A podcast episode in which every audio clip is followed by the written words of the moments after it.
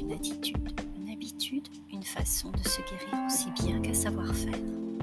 La relaxation doit faire partie intégrante de votre vie, de toutes les façons possibles. Tout d'abord, adopter une posture détendue. L'attention peut gaspiller beaucoup d'énergie, alors permettre à son corps de se reposer dès qu'il en a l'occasion. Attente égale détente. En effet, lorsque je suis en posture d'attente, je me relâche. Je détends mes épaules. Je contracte un groupe musculaire. Je me donne l'instruction de me détendre. Deuxième façon, je cesse de me précipiter. Se précipiter ne fait que se déboussoler. Je sais que je peux en faire tout autant avec un peu plus de calme et je suis beaucoup plus efficace au lieu de me précipiter.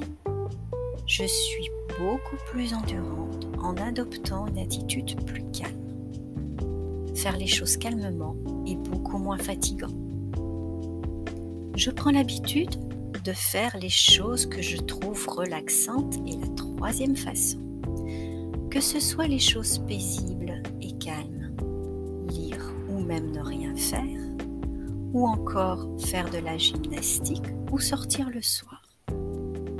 Je fais des choix, je choisis ce qui me relaxe.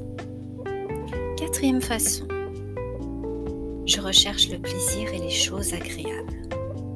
Plus je prends plaisir et plus je me sens détendue, car le plaisir génère la détente.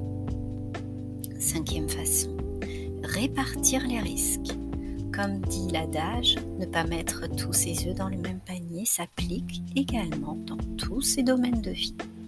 Si je mets tous les œufs dans le même panier, alors je me sens extrêmement tendue et sur la brèche, surtout si le panier est menacé, que ce soit au travail ou en investissement, quels que soient les domaines de vie. Sixième et dernière façon, je m'accorde des pauses. Je prends des pauses pour parler à un ami pendant une petite demi-heure je prends plusieurs jours de congé. Je me donne des pauses tendresse. À partir d'une liste, par exemple, je choisis chaque jour ce qui me fait plaisir. Et enfin, ne rien faire pendant 15 minutes. Belle journée à vous tous. À bientôt.